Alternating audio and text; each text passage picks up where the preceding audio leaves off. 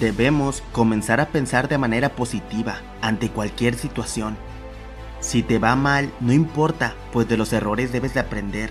Y la realidad es que se aprende más de los errores que de los aciertos. No hay mal que dure 100 años, ni cuerpo que lo resista. Lo último que se pierde es la esperanza. El camino al éxito está hecho de errores y aciertos, y es importante tener muy en mente que no debes de parar mientras que sigas remando y remando, aun cuando ya estemos más que hartos o cansados, conseguiremos llegar a la meta. Recuerda que la fortuna respalda a los valientes y que si fuera fácil, todo el mundo lo haría. Siempre recuerda que solo los perdedores renuncian y estoy seguro que tú no eres un perdedor.